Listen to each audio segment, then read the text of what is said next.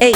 A endocrinologia é uma especialidade que cuida muito dos hormônios e dos metabolismos. Mas o que é hormônio? Hormônio são substâncias que são produzidas no nosso corpo em um determinado lugar para agir em outro lugar. Então, na maioria das vezes, isso acontece. Por exemplo, um hormônio é produzido na hipófise, que é uma glândulazinha que a gente tem no cérebro, para atuar nos ovários, ou nos testículos, ou na glândula suprarrenal, ou na tireoide, e estimular essas glândulas a produzirem uma outra substância, que também é um hormônio, que vai atuar no corpo todo.